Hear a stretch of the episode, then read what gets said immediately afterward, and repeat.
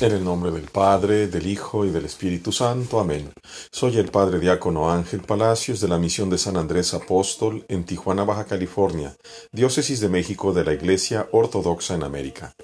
El Evangelio es para marzo primero del 2019, según San Marcos. ¿Es imperdonable divorciarte? Y levantándose de ahí, se fue a la región de los judíos del otro lado del Jordán. Y se juntó otra vez el pueblo delante de él, y como acostumbraba, otra vez comenzó a enseñarlos. Y llegaron a él los fariseos y le preguntaron si es posible para un hombre dejar a su esposa. Lo estaban tentando.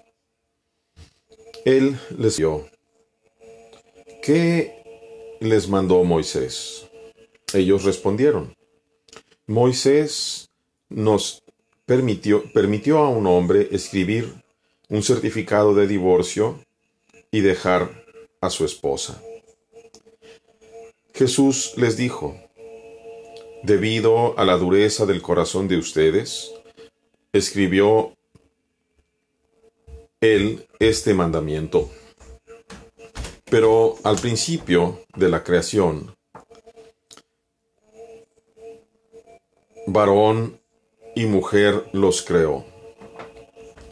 Por esto dejará el hombre a su padre y a su madre, y se unirá a su mujer.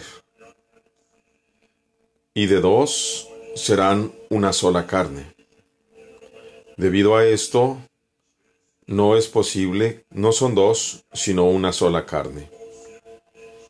Así que lo que Dios ha unido, el hombre que no lo separe. Y entraron a la casa otra vez, y los discípulos le preguntaron sobre este asunto. Y él les dijo, quien se divorcia de su esposa, y se casa con otra, comete adulterio con ella.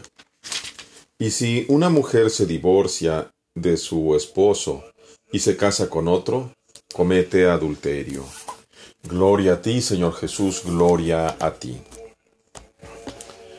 La pregunta es, ciertamente, ¿cuál es el pecado imperdonable? Pareciera que eh, una sede apostólica, piensa y ha determinado canónicamente, según ellos, es decir, por ley, que aquel que incumpla con el matrimonio ya no tiene perdón.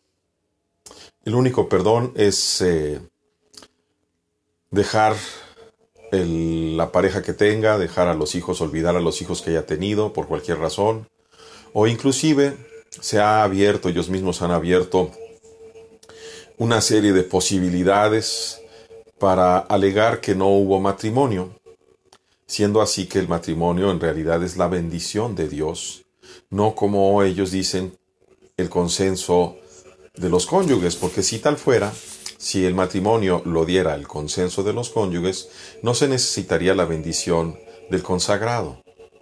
Y sin embargo, tienen prohibido bendecir los consagrados a una pareja de hecho, es decir, una persona o un, dos personas que se hayan juntado, como luego se dice, o que se hayan casado por el civil, el ministro consagrado no los puede bendecir a menos que cumplan con todo, de forma tal que quedan atorados precisamente. La pregunta es muy sencilla. ¿Si acaso se perdona cuando se roba? Por supuesto que sí. ¿Acaso se perdona cuando se miente? También. ¿Se perdona a las personas, a los hombres y mujeres que son adúlteros? También. ¿Se perdona a las personas que abusan de un niño? También. ¿Se perdona a las personas que asesinan, que abortan? También. Entonces, ¿cómo es posible que digan ellos que no se puede perdonar a aquella persona que se divorcia por diferentes causas? La Iglesia Ortodoxa entiende la misericordia de Dios. Partimos aparentemente de un mismo punto, porque Dios es muy específico, en el sentido de que Él quiere un solo hombre y una sola mujer en ese sentido, hombre y mujer, para un matrimonio que dure toda la vida. Y San Pablo lo dice de una manera muy bonita en su carta a los Efesios, si no mal recuerdo. Así como Cristo se ha desposado con la iglesia, una vez y para siempre. Esa es la imagen. Mas, sin embargo, Él sabe de qué estamos hechos. Por eso la Santa Iglesia Ortodoxa, siguiendo la misericordia de Dios, cuando lo podemos ver que Él perdona a la mujer adúltera, Él no dice yo le arrojo la primera piedra o maten la pedrada, sino dice el que esté libre de culpa que le arroje la primera piedra. El Señor perdona a la mujer adúltera y de la misma manera nos ha enseñado, a través de la tradición de los padres y de la práctica ortodoxa de dos mil años, a conceder también el perdón de aquellos que se han casado y han llegado a la desgracia de perder el matrimonio. Dos veces más, para un total de hasta tres veces se puede bendecir un matrimonio en la Iglesia Ortodoxa. Y nosotros contamos también con los siete sacramentos, con validez de sacramentos del matrimonio, de la comunión. Si tú sueñas en volver a comulgar y estás en esta situación donde te casaste por la iglesia y por alguna situación tuviste que divorciarte, y estás vuelto a casar, vuelta a casar con hijos y demás, y sueñas con comulgar, acércate a nuestra iglesia ortodoxa. Estamos en todo el mundo. Dios les bendiga.